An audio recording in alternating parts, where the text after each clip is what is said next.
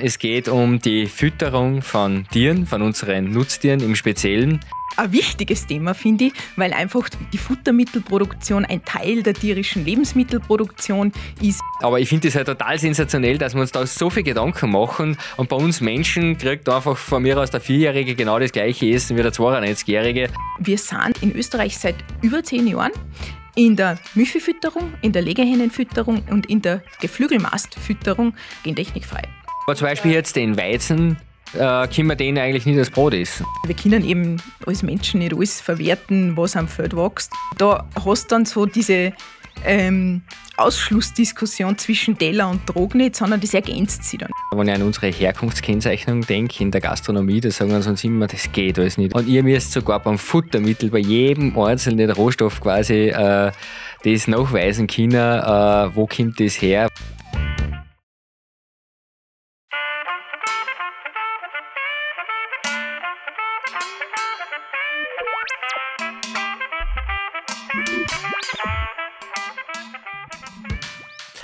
Wer nichts weiß, muss alles essen. Der Podcast von Landschaft Leben. Und heute darf ich es das erste Mal wieder mal sagen, herzlich willkommen aus dem tief verschneiten Schlappming. Äh, wenn man da ausschaut, ich glaube, ich sehe es auf der totalen Kamera, die was uns zumindest auch per Video verfolgen. Äh, ich kann Ihnen sagen, die erste Adventwoche und es hat richtig, richtig viel Schnee bei uns da in Schlappming taugt mir total, da geht wieder mein Herz auf und ja, die neue Wintersaison steht wieder vor der Tür. Aber damit auch schon wieder genug der Worte zum Thema Schnee. Aber ja, ist natürlich schon was Besonderes, weil wird ja immer wieder berichtet, äh, dass eben zu wenig Niederschläge sind. Ich glaube, diesmal sind wir gut gestartet. Aber heute geht es nicht um den Schnee da in Schlappming, sondern heute reden wir über ein ganz spezielles Thema das was eigentlich vielleicht für die meisten von euch nicht irgendwo im Vordergrund steht, sondern es geht um die Fütterung von Tieren, von unseren Nutztieren im Speziellen. Und äh, das ist eigentlich ein Bereich, wo man normalerweise als Konsumentin, als Konsument gar nicht hinschaut, weil man macht sich vor allem, wenn überhaupt, ums eigene Essen Gedanken. Und da sage ich jetzt einmal, da bin ich schon froh, wenn man sagen kann, wer nichts weiß, muss alles essen, wenn man das bei Menschen anwenden kann. Aber ich habe heute bei mir eine richtig tolle Gesprächspartnerin, nämlich die Christina Spatzenecker. Sie kommt äh, aus Seekirchen am Wallersee, Flochgau, Salzburg. Äh, betreibt dort die Siegelmühle, ist dort im Familienbesitz. Und Christina, danke, dass du meiner Einladung gefolgt bist, dass du heute endlich bei mir sitzt. Ich hoffe, du bist durch den Schnee gut angekommen und äh, ja, hat alles passt bei der Anfahrt. Ja, danke Hannes auch von meiner Seite. Es freut mich sehr, dass ich heute da sitzen darf, ähm, mich mit dir unterhalten darf, ein bisschen was zum Thema Futtermittel erzählen darf. Du hast ja eh schon gesagt, das ist jetzt vielleicht nicht das äh, Thema, wo die Leute da draußen am meisten Bezug dazu haben. Ähm, und ich hoffe, dass ich da heute ein bisschen Aufklärungsarbeit leisten darf, ein bisschen meine eigene Begeisterung äh, für meinen Job rüberbringen darf. Äh, natürlich ein gewisser Eigennutz auch dabei. Also ich kenne es aus meinem privaten Umfeld. Wenn mich wer fragt, was mache ich beruflich, ähm, bin ich oft sogar ein bisschen zögerlich. Und dann sage ich erstmal, na ja, produzierendes Gewerbe. Ähm, Gehe da gar nicht ins, ins Detail und wenn wer nachfragt und ich sage, ja, ich stelle Futtermittel her, dann ernt die meistens einmal ganz leere Blicke. Also, hm, okay, was ist das?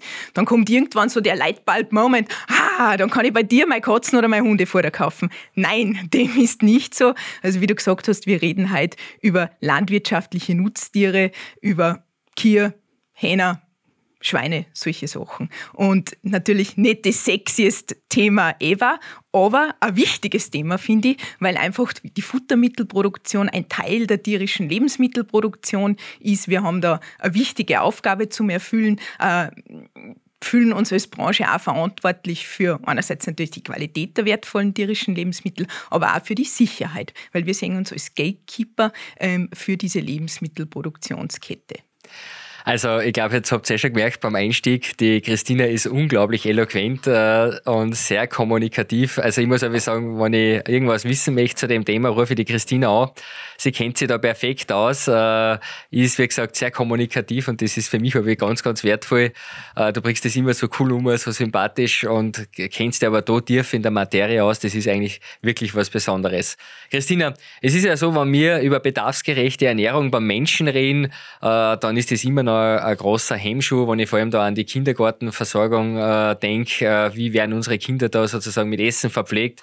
Da gibt's halt auch sehr oft noch quasi das Berner Würstel mit Pommes oder Kaskreiner oder Schnitzel und dann haben wir schon bald äh, zusammengerannt. Jetzt ist es ja bei unseren Tieren ganz was anderes. Ich nehme da zum Beispiel, glaube ich, das Schwein her, das was wirklich äh, ja, äh, schon sehr weit gediehen ist in dem Bereich. Da gibt es eine sogenannte Zwölf-Phasen-Fütterung. Das heißt, in diesen sechs Monaten, äh, wo das Tier gemästet wird, äh, wird die Ernährung zwölfmal angepasst, zwölfmal umgestellt, die Eiweißkomponenten, die Fettkomponenten, Mineralstoffe, Vitamine. Und das finde ich total sensationell, wie genau man da eigentlich am Punkt ist, äh, sozusagen, und das ist, ich nehme jetzt nur das Schwein her, das ist ja bei den Rinder ähnlich, nicht so ausgeprägt, aber ich glaube, du kennst dich bei den sogar bis hin zu den Hühnern aus. Ähm, aber ich finde es halt total sensationell, dass wir uns da so viel Gedanken machen und bei uns Menschen kriegt einfach von mir aus der Vierjährige genau das gleiche Essen wie der 92-Jährige, wo ich mir oft denke, ja hallo, da passt eigentlich viel nicht zusammen. Äh, und wie gesagt, beim Tier ist man wirklich am, beim Nutztier voll am Punkt, ja. maximale Leistungszuwachs und alles. Und bei den Menschen ist es oft so, die spurteln, ja, äh, ein Laufen und weiß ich nicht was, aber von bedarfsgerechter Ernährung sind es dann trotzdem meilenweit weg und dann werden sie alle krank und wundern sich, ja, wie gibt's das, ich mache eh so viel Sport. Ja.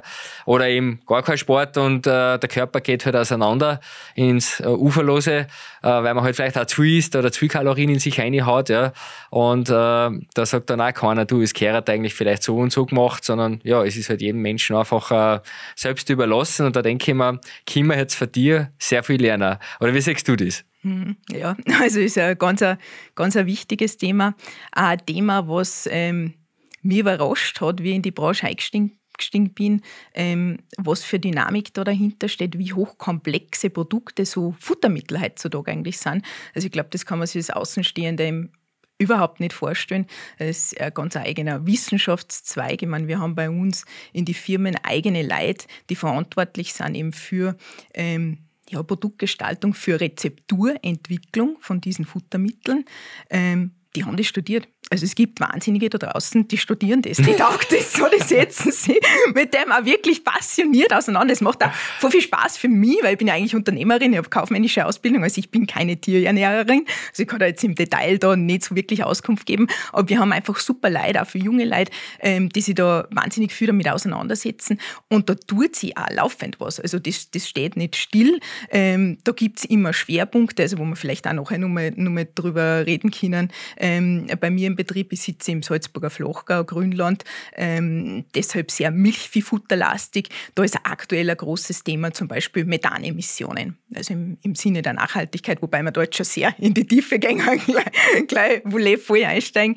Ähm, und was da geforscht wird, also das ist wirklich ein, ein, eine Riesendynamik in der Wissenschaft, die dahinter steht. Und wir sind dann diejenigen, die das umsetzen dürfen über unsere Futtermittel, über unsere Rezepturen. Also auch nochmal kurz uh, aus meinem eigenen äh, Leben, gehst dann ein bisschen aussortiert, Sonntag auf Nacht, sitzt daheim, habe so einen Stapel Zeitungen daheim, ähm, eben irgendwelche Fachzeitschriften. Und eine war dabei, die war eigentlich für einen Optimierer, also für, für unseren Ernährungsexperten gewesen, so ein Feed-Magazin heißt es und ich habe einfach so ein bisschen aufgemacht und durchbladdelt und in der Mitte aufgeschlagen, der erste Artikel, gleich Methanreduktion, ein bestimmtes Produkt, was da beitragen kann, der zweite, Lebendhefe, was kann das dazu beitragen? Und der dritte, was hat sich in der Fütterung in die letzten Jahrzehnte dann das schon zur Reduzierung äh, der Emissionen geholfen hat. Also da ist einfach eine Riesendynamik dahinter und das ist auch Teil von unserem Alltag. Und das mhm. ist wirklich, wirklich was ganz was Interessantes. Aber das haben wir jetzt schon sehr, sehr tief eingestiegen. Ja, voll. Also so. Aber ich, ich kenne dich gar nicht anders. Also jedes Gespräch ist mit dir so, wie gesagt, du bist ja wirklich nicht am Mund gefallen und äh, hast ein unglaubliches Wissen. Äh, aber du hast gerade jetzt, da muss ich jetzt nochmal hin, weil ich glaube, unsere äh, Hörerinnen und Hörer haben ja jetzt keine Vorstellung, was du wirklich magst, wo du genau äh, sozusagen äh, wirkst. Äh, wie, wie passiert das eigentlich? Wie kommt man in so einen Betrieb? Hast du mit vier Jahren gesagt, was, die wäre Müllerin? Sozusagen oder, oder äh, warst dann immer daheim? Wie war dein Weg, dass wir mal ein bisschen was von dir selber erfahren? Ja. Ich, also bei mir ist tatsächlich spannend. ein klassischer Familienbetrieb. Mein Weg im Familienbetrieb ist eher unklassisch, weil normal, wie du sagst, also wenn man so eine Mühle erbt oder sowas, ähm, dann ist man mit vier Jahren da eigentlich schon voll voll mit dabei. Ja. Also Themen wie Kinderarbeit oder so, da wird nicht so viel Rücksicht genommen, so klassische Familienbetriebe, sehr wie auf einem landwirtschaftlichen Betrieb, auch auf einem Bauernhof. Ich bin aber nicht am Betrieb aufgewachsen. Ähm, meine Eltern sind getrennt und der Betrieb ist vom Vater und ich bin bei der Mutter aufgewachsen und habe dann eigentlich eine klassische kaufmännische Ausbildung gemacht. Also ich bin in die Hack gegangen ähm, und dann auch studiert. Äh, Management und Geschichte, also ganz was anderes, habe jetzt nicht den totalen Bezug äh, zum Futtermittel gehabt. Natürlich schon immer wieder beim Vater dabei gewesen, aber einfach nicht am Betrieb aufgewachsen. Ähm, und bin dann Mitte 20 nach dem Studium schon direkt im Betrieb eingestiegen. Und ja, da war für mich auch viel Überraschendes dabei, was ich so nicht erwartet habe, eben wie zum Beispiel diese, diese hochkomplexen Produkte. Ähm, ja, wie, wie hat sich das dann ergeben? Du hast mir ja erzählt, du warst ja in der Zwischenzeit einige Jahre in Schottland. Genau. Hat dich der Vater wieder heimgeholt oder genau. hat er gesagt, zu dir und Kim, jetzt war es Zeit zum Weiter da? Nein, gar nicht. Nein, gar nicht. Also da war kein Druck dahinter, das war schon alles freiwillig. Ich war im Ausland, ja, habe mich da ein bisschen ausprobiert. Ähm, und dann hat der Vater gesagt, ja, ähm, der Betrieb war da, hättest Interesse und ich habe mir das durch den Kopf gelassen und habe mir gedacht, das wäre eigentlich total schade, wenn ich das nicht mache. Also vielleicht auch kurz zu dem Betrieb ein bisschen den Hintergrund. Ähm, wir sind jetzt eine Futtermühle, also wir machen wirklich nur mehr Tierfutter. Ähm, ursprünglich war es aber eine Mehlmühle. Also es gibt zwischen die Branchen ein gewisses Nahe- oder Verwandtschaftsverhältnis und hat eben angefangen als Mehlmühle. Und die Mehlmühle hat eine irrsinnig lange Geschichte. Ähm, das geht zurück bis 798. Da sind zum ersten Mal erwähnt worden äh, in einem Güterverzeichnis die sieben Mühlen am Seekirchner Mühlbach. Da ist die Siegelmühle jetzt noch nicht äh, namentlich erwähnt worden, aber da waren sieben Mühlen. Und jetzt muss man 798. 798, ja, komplett irre. Ähm, jetzt muss man sich das so vorstellen, das ist der, der Mühlbach da, wo wir sind, das ist jetzt kein reißender Fluss, sondern mehr, ein Rinnsal. Ähm, und trotzdem waren da sieben Mühlen. Aber das war einfach zu dem Zeitpunkt, diese Mühlen waren so essentiell für die Lebensmittelversorgung. Das war einfach auch normal, dass es so viele Mühlen gegeben hat. Mittlerweile gibt es noch mehr die Siegelmühle. Also es gibt schon noch ähm, eine Nachbarmühle, aber das ist halt einfach jetzt ein Wohnhaus. Ähm, aber die im Betrieb ist, das sind nur, nur mehr wir. Und 1170 sind wir dann auch zum, zum ersten Mal tatsächlich namentlich erwähnt worden als Siegelmühle. Und seit 1849 ist im Familienbesitz.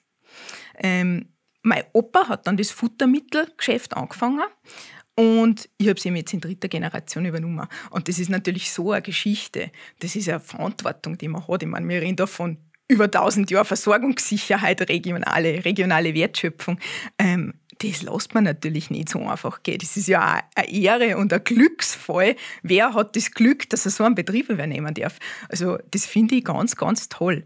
Ähm, und deswegen bin ich wieder zurückgekommen. Also einfach aus, weiß ich nicht, Geschichte. Ich habe ja Geschichte studiert. Ja, also, ja. Hat mir ja gefallen. Ähm, den kaufmännischen Bezug habe ich auch gehabt. Und einfach der Familienbetrieb, das, das hat mich schon gereizt. Ähm, was ich vielleicht ein bisschen dazu sagen muss, ich gebe da jetzt recht, recht damit seit 798 und so, äh, das ist in meiner Branche fast normal. Also da gibt es viele Betriebe, die einfach so eine lange Geschichte haben, so eine, wo so eine historische Nachhaltigkeit da ist. Und das finde ich super. Also das ist jetzt eben nicht, nicht speziell auf mich bezogen. Und ich bin ja auch engagiert in der Interessensvertretung, also über einen Verein, nennt sich Gesellschaft Gesunde Tierernährung. Und dort ist auch eines der Hauptziele, dass wir diese regionale Wertschöpfung, die wir Betriebe bieten, dass wir die erhalten. Da geht es auch um Arbeitsplätze. Eben das Thema Versorgungssicherheit ist ganz äh, ein Kernthema bei uns in der Branche, mit dem wir uns auseinandersetzen. Und wir sind eben jetzt kein ähm, wenn ich sage jetzt Interessensvertretung, das klingt einmal so ein bisschen, naja, bisschen unsympathisch, sage ich mal. Das klingt so nach ganz großer Industrie, ähm, das sind wir gar nicht. Also wir sind ganz eine klein strukturierte Branche. Wir haben ganz viel eigentümergeführte Familienbetriebe, so wie mein eigener Betrieb. Ähm, und wir sind einfach klein strukturiert, so wie unsere Landwirtschaft in Österreich auch ist. Und das bietet gewisse Vorteile, einfach eben Versorgungssicherheit. Ähm, wir sind geografisch auch gut verteilt. Also da gibt es nicht einen Betrieb, der dann ganz Österreich versorgt, sondern wir sind wirklich über ganz Österreich verteilt. Und das ist schon was Spezielles. Also das finde ich auch toll an Österreich. Das finde ich, das hat einen Wert. Das ist für mich erhaltenswert. Und dadurch, dass ich den Familienbetrieb weiterführe, habe ich das Gefühl, da leiste ich meinen Beitrag zu was, was erhaltenswert ist. Das also, dann irgendwie ein bisschen einen Sinn. Also volle Frauenbauer äh, von dir, also mir gefällt das so, wie du das auch mit was so einer Leidenschaft und Begeisterung du das kommunizierst und umbringst, das reißt dann richtig mit. Also da komme ich ja gar nicht mehr zum Fragen. Äh, du eh so einen schönen Erzählfaden schon drei hast. Nein, ich finde das auch, es ist äh, total schön. Wie, wie ist da eigentlich gegangen? Also hast Geschichte studiert, Management, äh, äh, quasi diese, diese Nachhaltigkeit hast du es jetzt genannt, äh, im Unternehmen und im Management erlebe ich es halt oft, ja, äh, Quartalszahlen und äh, wie schnell kommt was, wie schnell sind wieder Unternehmen weg, oder? Das ist halt alles so schnelllebig äh, und, und, und ich finde das ja unglaublich, wenn ein Betrieb über 1000 Jahre existiert, das ist fast wie mein eigener Bauernhof, der was seit 800 Jahren existiert.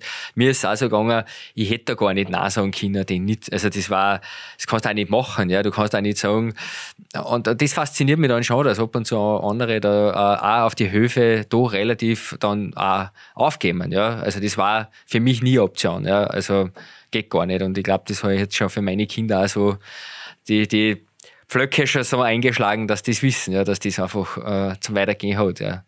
Mhm. Aber jetzt, ich will auch keinen Druck erzeugen für meine Töchter. ich will keinen Druck erzeugen, aber ihr müsst. ja, so Nein, ich glaube, glaub, Druck ist da ganz, ganz falsch, ähm, weil sonst macht man Leute unglücklich. Also ich kann es durchaus auch verstehen, ähm, warum man sowas nicht weiterführt. Das sind ganz, ganz persönliche ähm, Entscheidungen, da will ich definitiv kein Urteil fällen. Und ich glaube, man muss schon einfach auch der Typ dafür sein. Und man muss auch was machen, was einem liegt, wo man das Gefühl hat, das, das kann ich gut, das passt zu mir. Und das ist einfach für jeden was anderes. Und bei mir hat das eben, eben gut passt. Ja. Und ich fühle mich sehr ähm, glücklich und sehr, ich weiß das sehr, sehr zu schätzen irgendwie. Also für, für mich sehr privilegiert. Man, das ist jetzt, jetzt äh, könnte ja schwer mal kommen, allein wenn ich dir zuhöre, du sagst wieder, mein Mensch, er ist glücklich. Das hört man halt schon so selten. Äh, Lies mir auch, hat mir der Tankfahrer gefragt auf der Tankstelle, er hat gesagt, wie geht's der Hannes? Und ich gesagt, du voll gut, sage ich, mir, mir taugt so richtig. Und dann sagt er, boah, das hat er wochenlang schon mhm. von keinem mehr gehört. Jeder sudert nur, jammert nur und da sagt das erste Mal. Also voll schön, aber gut, wir konnten natürlich jetzt über viele Themen reden. Jetzt steigen wir mal ein. Äh, jetzt interessiert natürlich viele, was, was verarbeitest du da in deinem Betrieb? Weil Futtermühle, Mischfutterwerk, ja, Getreide, was ist das genau? Ist das ein Weizen, ist das ein Gersten, ist das ein Dinkel? Keine Ahnung, was, was kriegen da, was wird da verarbeitet, sage ich mal? Wie ist ein Qualitätsweizen? Erzähl mal ein bisschen was. Mhm. Ja, also ganz eins, eins der Kernthemen, die Rohstoffe, die wir verarbeiten. Ähm, grundsätzlich verarbeiten wir Agrarrohstoffe. Ähm, du hast die Getreide schon angesprochen. Ähm, da vielleicht vorab zur Info das sind alles Sachen, wo auch Frachtkosten ausschlaggebend sind. Das heißt, man verarbeitet in so einem Futtermittelwerk, schau, was geht, äh, Agrarrohstoffe, die vor Ort verfügbar sind. Also zum Beispiel auf ein Futtermittelwerk in, in die USA äh, wird andere Rohstoffe verarbeiten als ich jetzt in Salzburg. Ähm, in Österreich grundsätzlich Getreide ist ganz, ganz wichtig. Mais, Gerste, Weizen, auch andere Sachen, aber das sind mal so die, die Hauptbestandteile. Dann eiweißreiche Komponenten, also da kennt man Soja zum Beispiel äh, oder auch Raps. Und wir verarbeiten, ganz wichtig, äh, Nebenprodukte aus anderen Branchen. Also zum Beispiel aus der industriellen Verarbeitung, Bioethanol, Stärkeproduktion und so weiter. Also da gibt es zum Beispiel Maiskleber oder Zuckerrübenschnitte. Genau, das sind so die Hauptkomponenten. Das kaufst du ein am Markt sozusagen genau. von Bauern oder, oder kommt es eben, wie du sagst, richtigerweise von der Industrie auch? Genau, da haben wir unterschiedliche Lieferanten, aber natürlich Agrarrohstoffe kommen, kommen viel von Bauern, ja. Okay.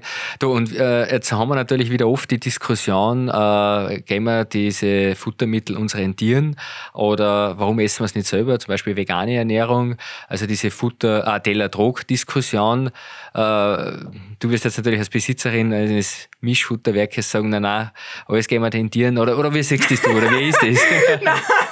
Also grundsätzlich in der Branche setzen wir uns natürlich auch mit dieser Thematik auseinander. Da kommen wir nicht drauf vorbei.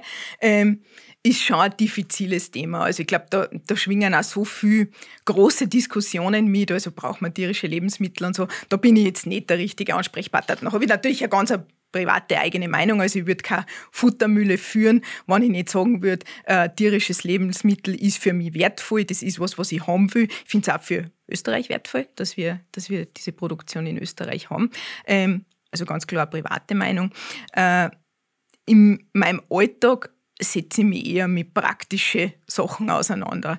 Ähm, und da kann ich berichten, also im, im Futtermittel, wir verarbeiten eben Nebenprodukte.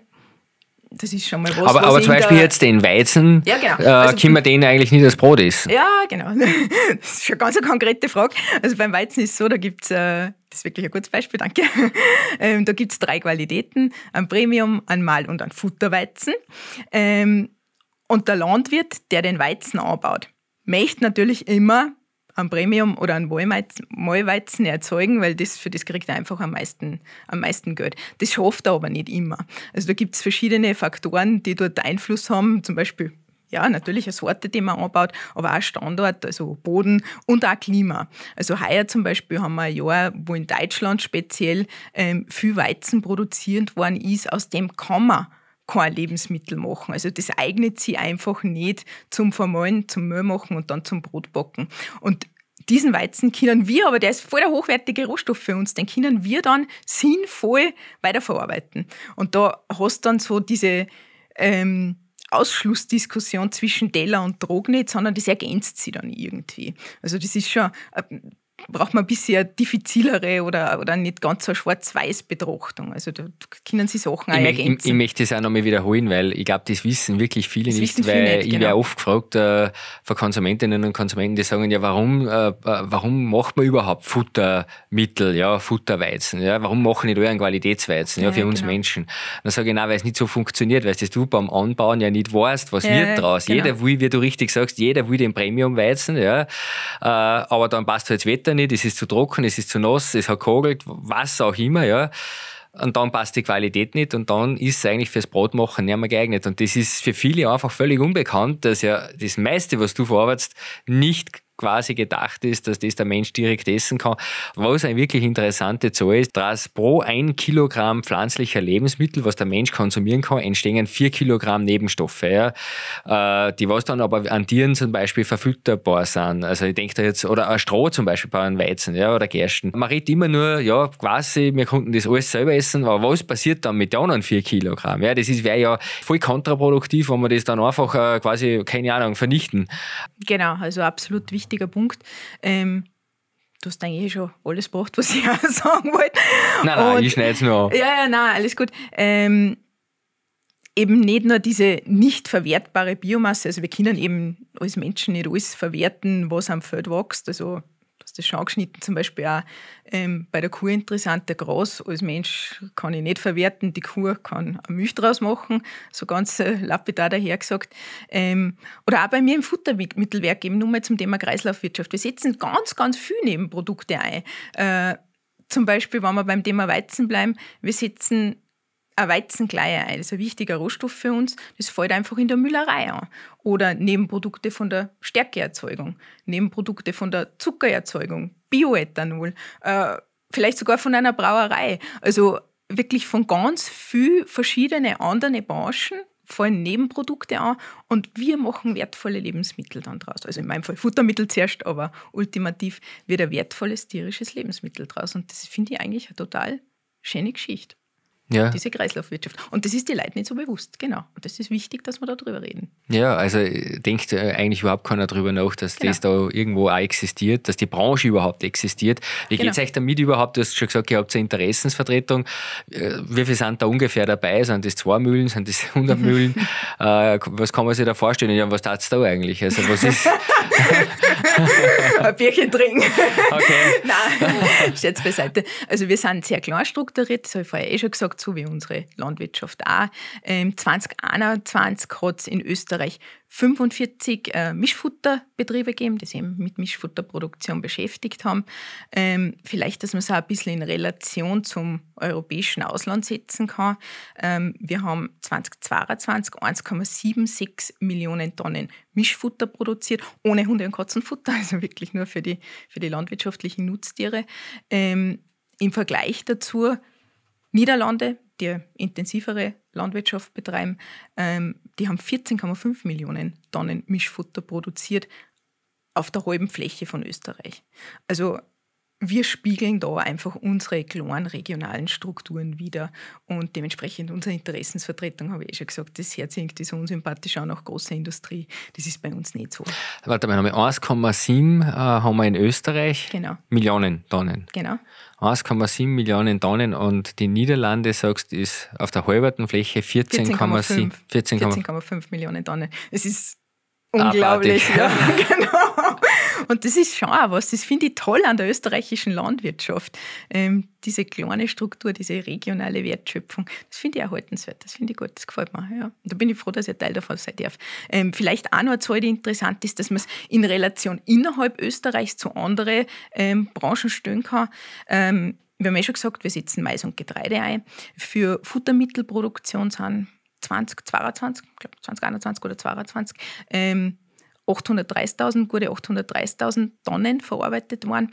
Ähm, in der industriellen Verarbeitung und Bioethanolerzeugung sind 2,2 Millionen Tonnen verarbeitet worden. Also man sieht, der Futtermittel ist jetzt da nicht so der Riesen, der Riesenindustriezweig. Äh, und zum Beispiel Soja, wo kriegt sie das her? Kommt das aus Österreich, aus Europa, aus Übersee? Ist das Regenwaldsoja? Du mhm. kennst die Diskussionen. Ja, natürlich äh, auch. Interessantes Thema, ja. Ja, ja das, ja, das ja sicher viele, die was uns zuhören. Ja, ja, ja. Und ich glaube, Soja ist so, was mit dem immer die Konsumentinnen was anfangen können. Ähm, da hat man gleich so ein Bild davon. Ähm, ja, da gibt es alles Mögliche. Also grundsätzlich, was interessant ist, wir verwenden auch beim Soja Nebenprodukte aus der Sojaölproduktion. Das heißt, im Futtermittel wird wenig ganze Sojabohne eingesetzt. Das ist nicht so ideal fürs Tier. Ähm, wir setzen Nebenprodukte ein, Sojaextraktionsschrot oder Sojakuchen. Also das ist mal der eine Teil, wo wir wieder in der Kreislaufwirtschaft drinnen sind. Die Herkunft selber ist ganz unterschiedlich. Also wir importieren in Österreich auch durchaus nur aus Überseesoja, da gibt es auch noch einen gentechnisch veränderten Soja. Aber was bei uns schon spannend ist, und das ist vor allem spannend, weil wir sind ja so ein kleines Land und wir haben aber da in dem Soja-Bereich eine gewisse Vorreiterrolle. Gerade wenn es um die, um die Gentechnikfreiheit geht, sind wir da beim Futtermittel ganz vorn mit dabei. Ähm, wir sind seit, in Österreich seit über zehn Jahren in der Milchfütterung, in der Legehennenfütterung und in der Geflügelmastfütterung sind wir gentechnikfrei. Und da merke ich zum Beispiel, dass Kollegen und Kolleginnen aus dem Ausland zu uns kommen und sagen, hey, wie macht sie das, wie habt ihr das umgesetzt, kriegt da eine Vorreiterrolle im, im Futtermittel und das weiß eigentlich keiner. Ähm, es gibt auch viele Qualitätsprogramme, wo es um wirklich das Thema Soja geht. Also was man vielleicht kennt, ist bei den Eier im Lebensmitteleinzelhandel das Programm Donausoja. Da geht es einfach wirklich nur darum, wo kommt dieser Soja her, aus der Donauregion. Ähm, es gibt auch viele verarbeitende Betriebe, also Molkereien zum Beispiel, die Vorgaben machen an einen Futtermittelhersteller oder an die Bauern, ähm, dass zum Beispiel kein Überseesoja eingesetzt werden darf. Jetzt muss ich dir was fragen zum Thema Gentechnik. Ähm, wir sind da Vorreiter, da hast du vollkommen recht. Ich kriege aber immer mehr mit aus Wissenschaftskreisen, dass immer mehr Wissenschaftler sagen, wir können uns dem Thema nicht mehr verwehren. Wir haben inzwischen 30, 40 Jahre quasi, äh, habe ich gerade jetzt einen Bericht gelesen, äh, selbst nach 30-jähriger Beobachtung quasi kann man nichts feststellen, dass jetzt Menschen schneller sterben oder weniger gesund waren, äh, wenn man sowas einsetzt. Ähm, und eben aufgrund des Klimawandels äh, in Europa oder so quasi gefordert wird, wir müssen wahrscheinlich uns dieser Gentechnik äh, quasi öffnen. Was ja ich auch spannend finde, weil in der weißen Gentechnik, sage ich mal, äh, lassen wir uns schon Ohrwaschel wachsen und weiß nicht was. Oder ich kenne eine gute Bekannte von mir aus der Krebszellenforschung, da werden Milliarden eingepumpt in diese neue Gentechnik. Wir haben uns den Impfstoff, die meisten geben, direkt intravenös. Der ist gentechnisch quasi hergestellt oder äh, gentechnisch verändert hergestellt worden. Ja. Äh, da haben wir es uns quasi direkt einimpfen lassen und dann sagen wir aber eigentlich, äh, nein, wir, also da, da, da, für mich persönlich wird es jetzt immer mehr spannend, wie ich selber neu da denken anfange, weil ich mir denke, überall nutzen wir es, nur äh, da in der Landwirtschaft, da sagen wir, nein, äh, das, das finde ich spannend. Glaubst du, können wir das noch lange aufrechterhalten? Das weiß ich nicht. ich finde die Diskussion auch extrem spannend und die wird jetzt wieder ähm, die wird sich wieder intensivieren. Wir haben jetzt eine sogenannte neue Gentechnik, diese Gentechnik-Schere, CRISPR-Cas, hast du sicher schon gehört. Und da wird es ganz, ganz spannend. Das wird für uns auch in der Umsetzung dann, dann eher spannend. Also wir sind jetzt wieder, da, du reißt ja da jetzt wieder ganz riesige Diskussionen, eine moralische Diskussion und auch Fragen, die ich so nicht beantworten kann. Aber ich kann da sagen, in meinem Alltag wird mich das betreffen, ähm, auch von der Umsetzbarkeit. Da haben wir dann eine Gentechnik, eine gentechnische Veränderung, die man nicht mehr wirklich nachweisen kann. Wie geht man mit sowas um? das ist eine Riesendiskussion, die gerade erst anfängt. Also das stehen wir irgendwie jetzt wieder ein bisschen am Anfang und da bin ich selber auch gespannt, wie sich das weiterentwickeln wird. Bin halt dann in der Umsetzung eben betroffen. Ich, ich finde das ja total spannend. Wir haben ja sehr viele Kontakte in der USA und in, in Südamerika und die lachen natürlich ein bisschen über uns Europäer, weil sie sagen, das verstehen sie überhaupt nicht. Äh, Muttergenese etc. Alles ist schon seit Jahrzehnten äh, gebräuchlich. Dort drüben natürlich auch CRISPR-Cas, völlig normal. Äh, und äh, ich bin schon gespannt, äh, wie wir da auch in der öffentlichen Debatte da weiterhin umgehen, vor allem weil die Wissenschaft schon ganz klar aufzeigt und sagt, wann der Klimawandel so fortschreitet, kämen wir um das Thema gar nicht um und um, weil ich sage mal, Züchtung hat ja, passiert ja über hunderte von Jahren von mir aus, ja. Und äh, du kannst halt durch diese neuen Arten der Gentechnik halt zum Beispiel Pflanzen einfach hitzeresistenter machen, ja. Äh, und das finde ich schon, also ich finde es extrem spannend, was man da machen kann. Äh, kann ich natürlich selber auch null beurteilen, ob das jetzt richtig ist oder falsch ist moralisch, weil dafür bin ich ja kein Wissenschaftler. Aber ich denke, da werden wir noch, da werden wir gemeinsam noch vieles, Christina, diskutieren und ja. erleben. Aber es ist natürlich ein, wird uns beschäftigen, ein hochemotionales Thema. Ja. Absolut. Aber das heißt, ihr verarbeitet auch genauso an, an Soja aus Übersee, ihr verarbeitet Soja aus Europa, Donausoja. Das ist halt, was ihr braucht oder was euch eine Kunden dann bestellen, das wird verarbeitet, oder? Mhm, genau. Also. Aber halt immer zum Beispiel in Österreich eben äh, äh, gentechnikfreier Soja zum Beispiel, oder? Ähm, ja, gibt natürlich schon. Ah also, ja, die Schweine genau, der Rindermast wird ja genau, auch genetisch veränderter Soja. genetisch veränderter Soja im Einsatz ist. Ähm, ja, genau. Also da gibt es verschiedenste Modelle nach wie vor. Und so diese große moralische Diskussion, ist das jetzt gut oder schlecht, braucht man das oder nicht, da bin ich sicher die, die falsche Ansprechpartnerin. Da gibt es Leute, die sind einfach viel tiefer im Thema drinnen. Christina, ein wichtiges Thema, du hast es schon gesagt, Versorgungssicherheit, Selbstversorgung, Thema Rohstoffknappheit, Rohstoffversorgung. Wie sind wir da momentan aufgestellt? Wie quasi der Krieg in der Ukraine gestartet ist, äh, ist, sind ja die Preise durch die Decken gegangen, sage ich mal, die Börsen haben völlig verrückt gespielt. Das haben wir natürlich alle an die Lebensmittelpreise quasi festgestellt, weil man muss ja sagen, steigen die Futtermittelpreise, wirkt sich das unmittelbar auf den Fleischpreis, auf den Milchpreis Milchpreis, Butterpreis etc. aus, oder? Kann man, glaube ich, so Unmittelbar würde ich nicht sagen, aber natürlich sind wir Teil von der Kette und ähm, es hat einen Einfluss. Ich meine, du hast die Krisen angesprochen, oder jetzt eine Krise, aber wir haben ja eigentlich jetzt schon zwei Krisen hinter uns, beziehungsweise sind ja nur mittendrin. Ähm, das war schon echt herausfordernd. Ähm, das war für die Betriebe herausfordernd, das war für die Bauern herausfordernd. Also wir haben ja zuerst die Pandemie gehabt, da war Versorgungssicherheit einmal Thema Nummer eins. Das war was, das haben wir noch nie gehabt, das haben wir nicht kennt. Da sind wir vor dem Problem gestanden, ja, kriegen wir die Rohstoffe? Funktioniert die Logistik zum Beispiel auch? Also so ganz banale Sachen, wo man immer davon ausgegangen, über die hat man ja nicht nachgedacht, ähm, sind da auf einmal in Frage gestellt worden. Und wir haben uns dann damit beschäftigt, ja, wie kriegen wir die Tiere ernährt, wie, wie kriegen wir das Futter produziert und ausgeliefert, wenn die Hälfte unserer Leute in Quarantäne ist. Und der Lkw-Fahrer, der kann halt nicht aus dem Homeoffice arbeiten, der muss den Lkw vor Ort lenken.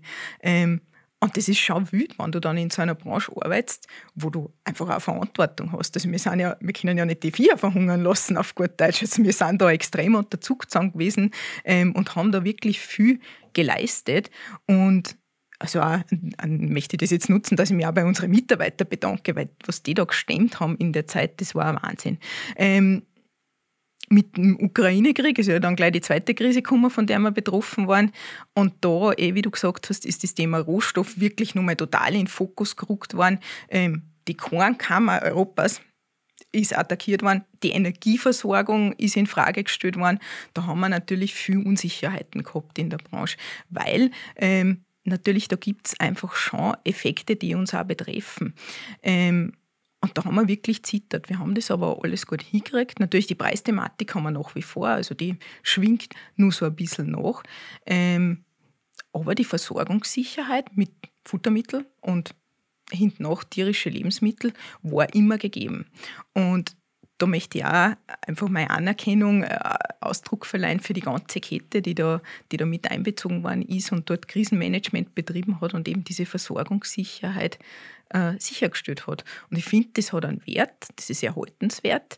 Und diese Krisen haben uns auch aufgezeigt, ja, es ist eigentlich nicht selbstverständlich, dass immer alles verfügbar ist. Wir kennen es, wir haben ja vorher eigentlich nicht kennt. Du gehst in den Supermarkt und es ist alles da. Du hast so ein Überangebot. Und jetzt waren wir in einer Situation, wo man gesehen hat, na, das könnte auch anders sein. Und ich glaube, das ist auch für den Konsumenten und für die Konsumentin wichtig. Ähm, möchte ich da gerne auch mitnehmen und das Forum da mitgeben und das Forum da nutzen. Ähm, billige Energie zum Beispiel oder allgemein Dinge, die erstmal billig erscheinen. Billige Energie, billiges Lebensmittel hat vielleicht woanders seinen Preis, den man eben so am Kassenbon oder beim Griff ins Regal nicht sofort sieht. Und Lebensmittel ist einfach ein essentielles Thema. Da muss die Versorgungssicherheit muss uns was wert sein und auch die regionale Produktion. Mhm. Wie gehst du da noch persönlich auch damit, wenn du jetzt zum Beispiel dann einkaufen gehst und da liegt ein billiges Fleisch oder minus 50 Prozent äh, äh, Fleischaktion, ähm, du, dir wird das bewusst sein, dass du das fertig denkst, oder? Was das dann heißt, wie viele Stationen da eingebunden ja, sind. Ja, natürlich, weil es einfach mein Job ist. Aber ich verstehe das auch, dass natürlich ähm, wer, der nicht da voll im Thema drinnen ist, äh, den Bezug nicht hat. Darum finde ich es wichtig, die Arbeit, die ihr auch macht, dass man einfach darüber redet, dass man da zu dem Diskurs beitragt. Aber Natürlich, Nein, für mich ist es normal. Ich finde es ja faszinierend, oder? Da, da, liegt jetzt ein Kilogramm Fleisch, äh, da liegt äh, 250 Gramm Butter, ein Liter Milch. Und die meisten nehmen das einfach und ah, ja, wieder schon wieder teuer oder irgendwas, ja, regt man sich vielleicht sogar noch auf. Aber wie viele Rädchen da funktionieren müssen, ja, bis hin zurück, sage ich mal, zum Bauern, bis hin zum Boden, ja, was da funktionieren muss, dass das überhaupt einmal da im Geschäft liegt, ja, zu dem Preis dann, ja. Und ich sage ja immer, und das muss ich immer wieder wiederholen, wir haben noch nie in der Menschheitsgeschichte, du hast Geschichte studiert, so hochwertige Lebensmittel zu so einem Spottpreis gekriegt. Also äh, eine äh, möchte ich da Lanze wieder mal brechen für österreichische Lebensmittel, weil bei uns wird alles so sauber, streng kontrolliert und gerade die Wochen habe ich wieder mal mit einem Lebensmittelinspektor, also nicht die Wochen, die letzte Woche diskutiert, weil er sagt, Wahnsinn, wie wir da kontrollieren und dann kommst du in andere Länder, ja, sagt er, da gibt es hygienische Zustände, da, da wird da beim Zuschauen schon schlecht, sagt er, und bei uns, was der, wenn da nicht alles Picobello ist, ja, dann, dann soll das so sein, aber ist schon gewaltig. Und da hängt so viel zusammen, ja, und die meisten sagen einfach nur, ach, der Preis. Und das ist das Entscheidende. Und ich denke mir oft, in deiner Rolle muss es schon richtig weh tun, wenn du dann weißt, was da alles einkauft werden muss, damit die Tiere ernährt werden können, dass die gesund sind, dass die Leistung bringen können, oder? Das ist schon naja, Wahnsinn. Genau. Also, du hast jetzt eigentlich zwei Themen angesprochen. Einmal die Qualität. Qualitätssicherung ist auch ganz wichtig im Futtermittel, sage ich vielleicht nachher noch kurz was dazu. Und eben die Arbeit, die dahinter steckt. Und das ist mir schon auch ganz wichtig, dass man das irgendwie transportiert. Ähm, der Faktor Mensch, der da auch dahinter steckt. Einfach die, wirklich die harte Arbeit. Und das sieht man natürlich nicht. Und das ist, das ist wichtig, dass wir da aufmerksam drauf machen. Ähm, Qualität, ja. Also, ich kann da jetzt auch aus der Futtermittelseite berichten. Ähm, wir haben da sehr viele Vorgaben, an die wir uns halten müssen. Also es gibt einmal so grundlegende gesetzliche Vorgaben, die man hat, kommen zum Teil aus der EU, zum Teil aus Österreich. Da gibt es Verordnungen, an die man sich zum Halten hat. Ähm, es kann auch nicht jeder einfach hergehen und Futtermittel machen in Österreich, das geht nicht. Also wenn ich Futtermittel produzieren will und die weiterverkaufen will, also jetzt nicht nur für meine drei Hähner, die ich irgendwie daheim im Garten habe, dann muss ich mich mal registrieren lassen und zwar beim Bundesamt für Ernährungssicherheit. Das ist schon mal wichtig, dass es sowas gibt und da gehören eben Futtermittel auch dazu. Ähm, da kriege ich dann eine Herstellernummer, eine Kennzeichnungsnummer, über die man dann auch zurückverfolgen kann, ja, das Futter habe ich gemacht, da bin ich verantwortlich dafür. Diese Nummer muss dann auch auf eine Kennzeichnung drauf von einem Futtermittel, weil Futtermittel müssen genau gekennzeichnet werden. Das ist auch gesetzlich vorgeschrieben. Also wir können nicht einfach irgendwas zusammenmischen, sondern wir müssen genau draufschreiben, was ist in dem Futtermittel drinnen, welche Rohstoffe sind da eingesetzt worden. Da muss man zum Beispiel dann auch kann man auch draufschreiben, kommt der so jetzt aus Europa oder nicht, ist der gentechnisch verändert oder nicht. Ähm, dann auch so analytische Bestandteile, wo, wo wir vorher kurz schon waren bei der bedarfsgerechten Ernährung. Also man muss draufschreiben, wie viel Eiweiß ist da drinnen, wie viel Energie ist da drinnen. Ähm, man muss draufschreiben, für welche Tierort ist das Futtermittel, wie muss der Landwirt oder auch die Privatperson dieses Futtermittel einsetzen, also wie muss er es verfordern. Ähm, das sind so die Basics. Dann gibt es ganz viele Verordnungen, an die wir uns halten müssen, zu allen möglichen Themen. Zum Beispiel im Biobereich gibt es eigene Verordnungen zur biologischen Produktion oder zur gentechnikfreien Produktion. Es gibt Verordnungen zum Thema Rückstandshöchstgehalte, was darf da drinnen sein, was nicht. Ähm, das ist schon relativ umfangreich und, und komplex. Ähm, wir werden dann auch genau kontrolliert. Also da kommt dann die Agentur für Ernährungssicherheit. Zu mir kommen sie übrigens morgen, habe ich einen davor noch, ja, noch genau, einen Anruf gekriegt, dass wir Besuch kriegen morgen. Ähm, und die schauen sich dann erstens mal an unser System, also unser, unser Qualitätsmanagementsystem, haben wir einen Betrieb, der in der Lage ist, zu garantieren, dass er sichere Futtermittel herstellt. Und die kontrollieren unser Endprodukt, also was ausgeht an unsere Kunden. Ob das stimmt, was wir da äh, deklarieren, ob auch wirklich der Eiweißgehalt drinnen ist, ob die Rohstoffe passen, ob da irgendwas drinnen ist, was nicht drinnen sein sollte. Also es ist schon relativ umfangreich. Das sind jetzt aber eben nur diese gesetzlichen Vorgaben. Darüber hinaus gibt es privatrechtliche Qualitätsprogramme, ähm, die es einfach halt nur in Österreich gibt. Also da gibt es zum Beispiel das AMA Gütesiegel, das man kennt, das glaube ich auch schon einen Podcast dazu gehabt. Ähm, das ist einfach weit verbreitet in Österreich. Und da gibt es ein eigenes Qualitätssicherungsprogramm für Futtermittel von der AMA, das nennt sich Pastos Plus.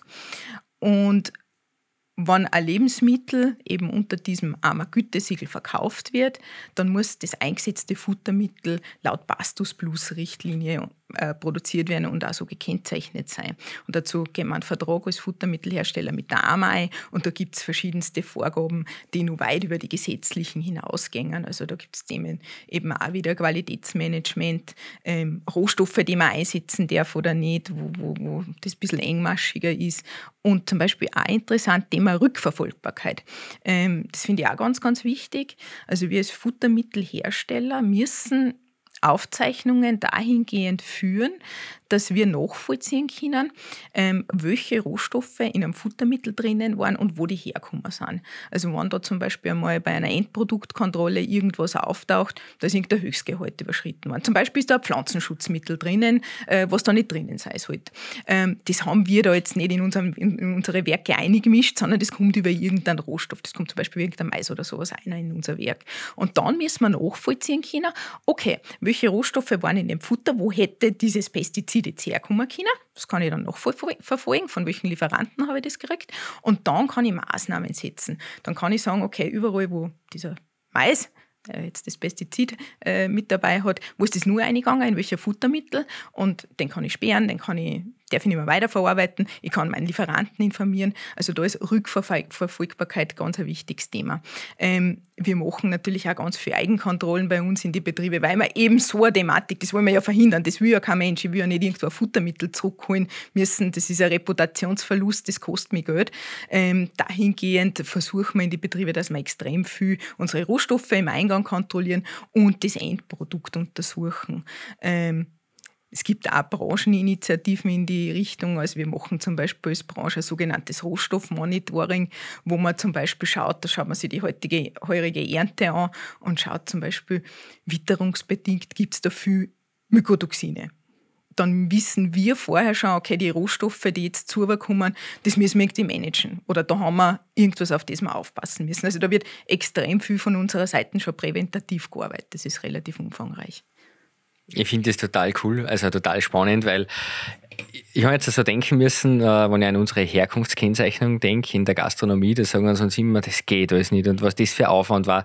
Und ihr müsst sogar beim Futtermittel, bei jedem einzelnen Rohstoff quasi äh, das nachweisen können, äh, wo kommt das her, wo müsste gegebenenfalls wenn ein Skandal oder wenn irgendwas passiert, äh, wo was gesperrt werden.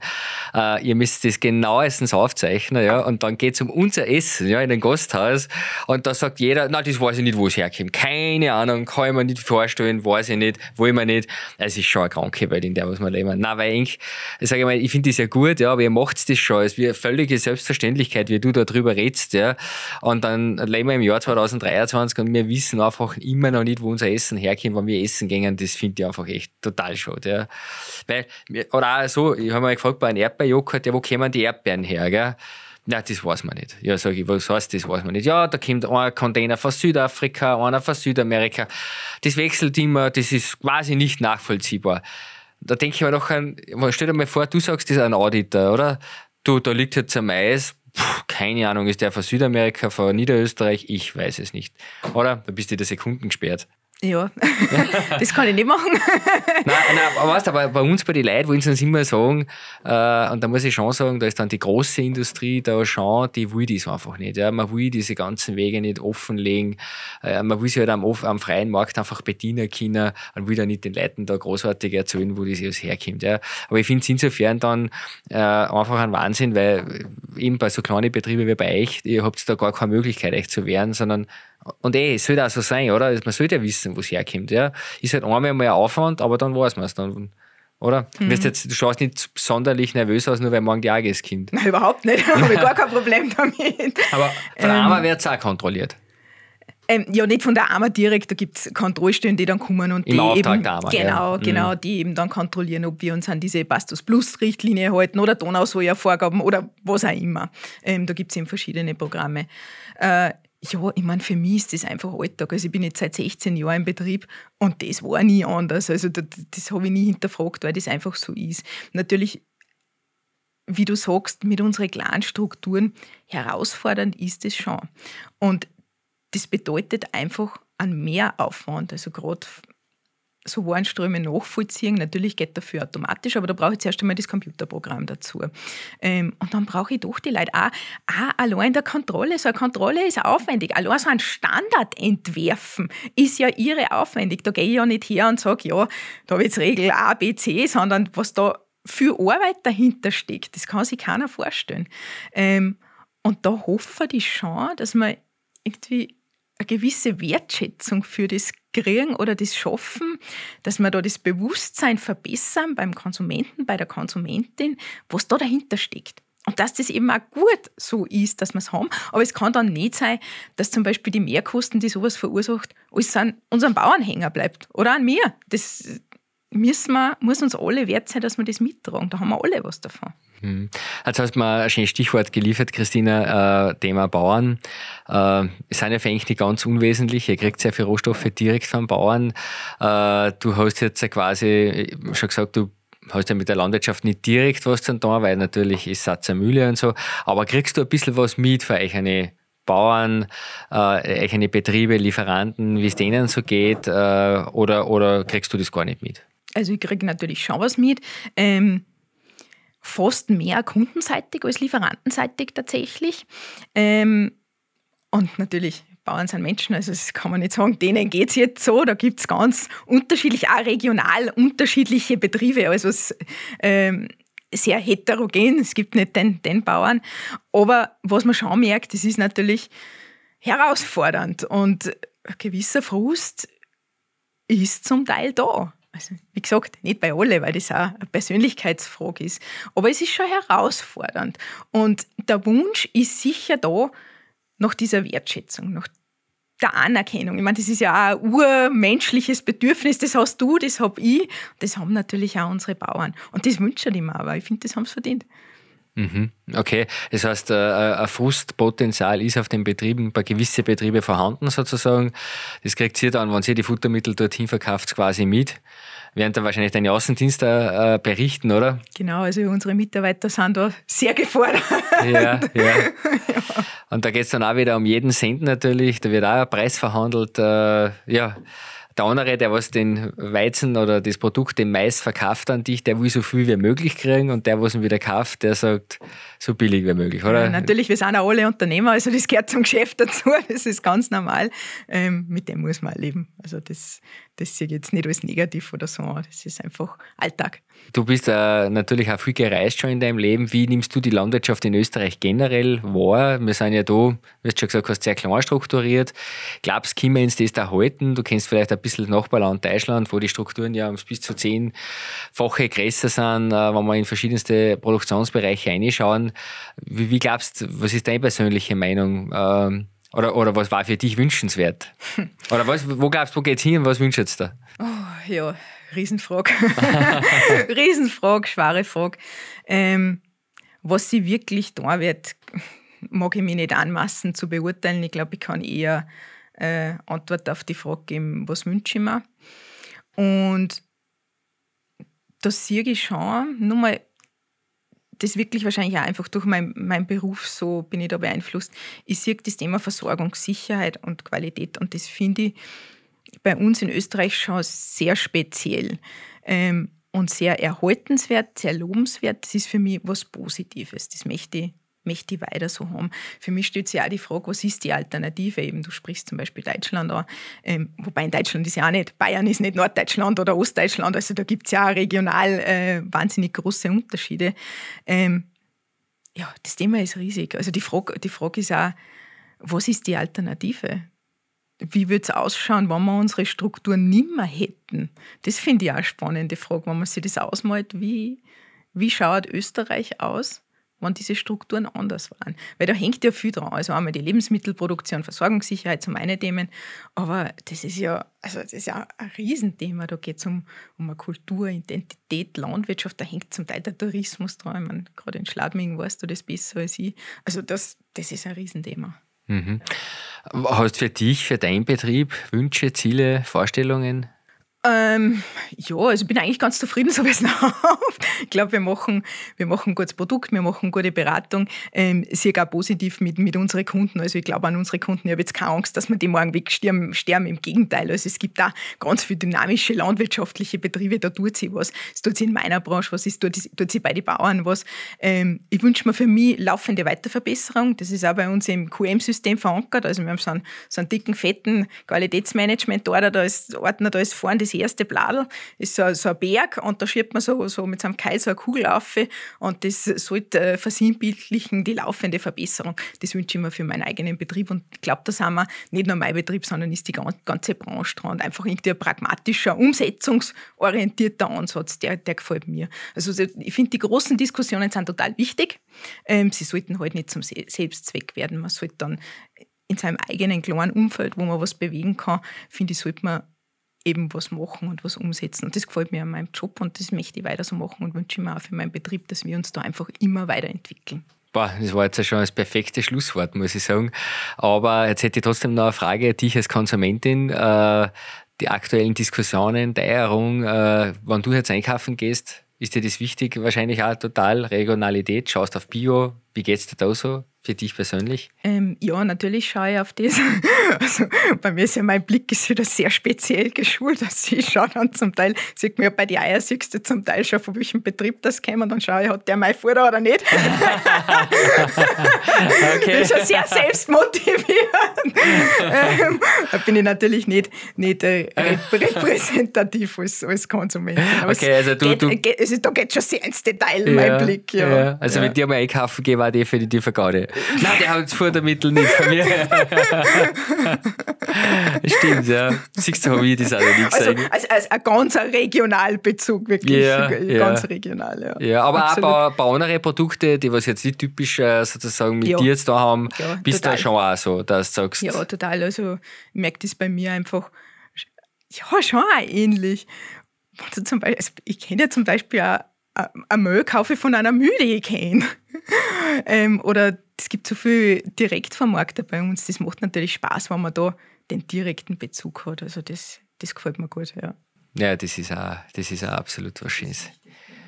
Ja, du, von meiner Seite, also ich muss sagen, äh, gewaltig. Ich wollte dich so viel fragen, aber du hast irgendwie alles schon selber so schön erzählt. Also ich finde es gewaltig, dass wir das Thema so schön durchgearbeitet haben. Das war jetzt eigentlich schon total das schöne Schlusswort für dir. Also ich denke, wir haben da jetzt wirklich die Themen alles so schön mitgenommen und auch deine Leidenschaft, deine Begeisterung gespürt. Das taugt mir halt auch wie Vollgas. Und äh, ja, ich denke, ich mache mir um deinen Betrieb keine Sorgen. Ich denke, du wirst ihn auch wahrscheinlich in die nächste Generation bringen. Also mit dem Enthusiasmus, mit der Begeisterung taugt mir total, Christina. Und ich hoffe, du hebst immer an, wenn ich anrufe, dass immer so die wichtigen Informationen kommen. Natürlich. ja, auch von meiner Seite danke. Ich hoffe, dass wir ähm, einfach da ein bisschen Aufklärungsarbeit leisten haben können und dass die Leute da draußen wieder ein bisschen was dazu gelernt haben. Ja, absolut. Also ich denke, das war jetzt eine Aufforderung, diesen Podcast auch weiter zu verbreiten. Äh, Wenn ihr das Gefühl habt, boah, das müssen mehr Leute hören, teilt es in irgendeinen Status äh, auf Social Media, auf WhatsApp, äh, ja, und dann kommen mehr Menschen mit dem Thema in Berührung. Ich finde es total gut, dass wir da heute einmal gemeinsam hingeschaut haben zu einer Branche, die was schon so lange existiert, über 1000 Jahre und eigentlich weiß keiner, dass es gibt, äh, maximal die Landwirtschaft vielleicht und ein paar dazwischen, aber die wenigsten Endkonsumentinnen und Konsumenten kriegen eigentlich überhaupt mit und insofern denke ich mal, passt das auch genau zu uns, zur Landschaft Leben. Zu dem Thema, wer nichts weiß, muss alles essen. Heute haben wir wieder mal ganz, ganz, ganz wichtige Aufklärungsarbeit geleistet und mit so einer sympathischen wie mit dir, Christina, macht es halt echt total erfreut. Danke, danke aber Enk fürs Dabeisein und ich freue mich wieder, wenn es wieder bald einmal heißt, wer nichts weiß, muss alles essen. Und ja, wenn ihr noch nichts vorhabt, kommendes Wochenende auf nach Schlappming zum Skifahren. Dankeschön fürs Dabeisein und wünsche Ihnen eine gute, schöne Adventzeit. Danke.